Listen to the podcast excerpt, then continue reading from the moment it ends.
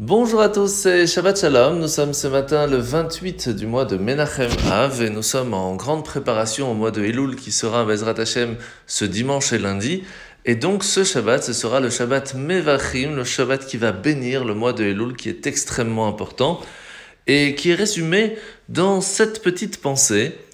Le fait que lorsqu'une personne ne se sent pas bien physiquement parlant, premièrement, elle va devoir savoir quel est le problème pour prendre les bons médicaments, puis en fin de compte manger sainement et faire les choses convenablement pour ne pas que cela puisse revenir. De la même façon, le mois de Elul est le mois de préparation. De préparation à savoir qu'est-ce qui n'était pas bon cette année pour prendre les bonnes résolutions et surtout à ce que cela change pour l'année qui arrive. C'est donc très important ce Shabbat de réfléchir à tout cela pour nous préparer à la fête de Rosh Hashanah Kippour qui arrive très rapidement.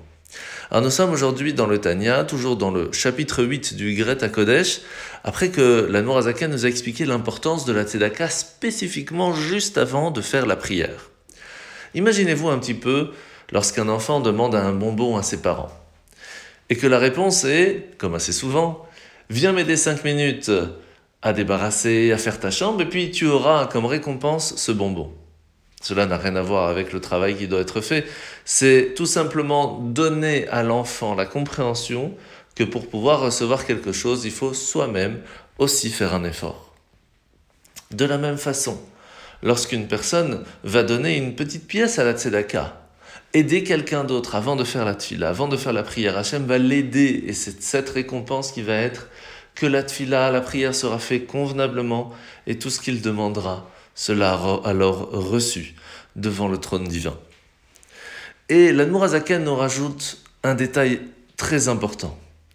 C'est que lorsque l'on fait la tzedaka et que l'on va le faire encore plus grand dans la terre d'Israël, on va aider nos frères qui se trouvent sur place, eh bien c'est un petit peu comme planter dans une terre qui est fructueuse et que les bénédictions de retour seront par cela encore plus grandes. La mitzvah de ce matin, mitzvah positive numéro 156, c'est la mitzvah de brûler le chametz de notre maison avant Pessah. Mitzvah négative numéro 197-197, c'est l'interdiction de manger du chametz pendant Pessah. Mitzvah négative numéro 198-198, c'est l'interdiction de manger toute nourriture où pourrait se trouver du chametz pendant Pessah. Alors nous sommes aujourd'hui dans la fin de Parashat Re'e. Moshe va rappeler au peuple juif qu'il y a la loi de la Shemitah et que lorsqu'arrive la septième année de la récolte, toutes les dettes sont annulées. Si une personne avait un prêt, le prêt est annulé, tout simplement. Si une personne avait un serviteur, il doit le laisser partir. Mais comment faire alors dans ces cas-là? Est-ce qu'il n'y aura pas des, des pertes? Eh bien oui. Et Hachem nous dit, fais-moi confiance. Sache que, oui, c'est vrai, je te bénirai dans le sens où tu vas toi-même faire des efforts, et alors tu recevras la bénédiction. Mais tes efforts ne sont pas suffisants. En fin de compte, c'est moi, Hachem, qui te donne la réussite.